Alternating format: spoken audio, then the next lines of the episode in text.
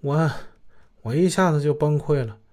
孩子今年考大学，他是一个品学兼优的好孩子。如果因为我的原因耽误孩子一辈子，我永远都无法原谅自己。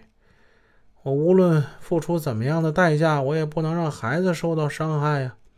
不说别的，我要把这事儿先担下来。我我得保护我侄子。后来听说孩子考上了黑龙江大学，我心里总算是松了一口气。孩子也是争气，我付出的代价也值了。在以后的二十多天里，他们就一次一次的折磨我，提示我，折腾我，诱导我，要我按照他们掌握的情况说。我只好一遍一遍的编故事。那段时间的每次提审都是一种巨大的恐惧。在取得虚假口供之后，他们还要求我多次录像，让我对着摄像头说。并在每次录像前把我头发给梳理梳理一下，给我打扮打扮。义城县检察院批捕科在进行捕前询问时，他们不但给我梳头，把胡子刮了一下，并让我穿上袜子，怕批捕科的领导发现我的脚是肿的，怕我说他们刑讯逼供。在批捕科提审我的时候，他们派了五六个人陪我在一起提审，吓得我也不敢对批捕科的人说实话呀。唉，二零零六年三月十六号，经过义城县检察院批捕之后，我被押往了曲沃看守所关押。五月十日，转往了临汾市看守所。后来，他们将我再次提审到宾馆，审讯人员分成两组，轮番折磨我。当时就让我说出凶器的下落，还有一些口供涉及的实物。李慧家丢那东西不是我用嘴就能编出来的，看我实在是不知道说不上来。五月三十号又把我押回看守所了。苍天呐！这世界到底怎么了？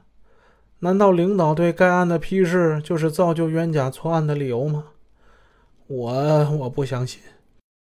我们的委员长是人民的委员长啊，绝对不能容忍这种事情发生啊！他的批示肯定也是让让侦破此案，而不是造就冤假错案呢。公安机关竟然对我说：“真把你冤了，又能怎么办？”人家人大是最高权力机关，你到哪儿去申诉去啊？如果让我们的委员长听见这样的话，他会怎么想呢？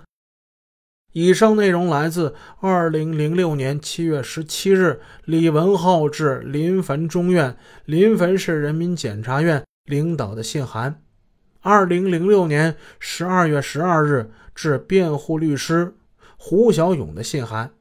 二零零六年十二月二十五日，临汾市中级人民法院庭审记录，及二零零七年七月十一日李文浩上诉书。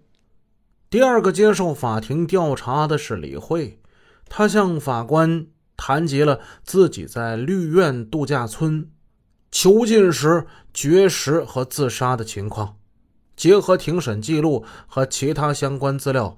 我对李慧自述的遭遇同时做了还原。文中，李慧提及的杨处就是来自山西省公安厅刑侦总队的办案人员杨生庆。我被戴着手铐，囚禁在一张铁椅子上，房间一直关着门，窗户上挂着窗帘整天开着灯。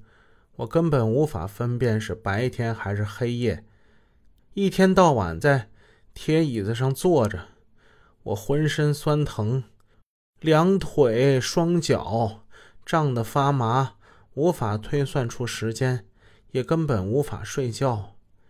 有四个武警，一个女民警，日夜轮流看守着。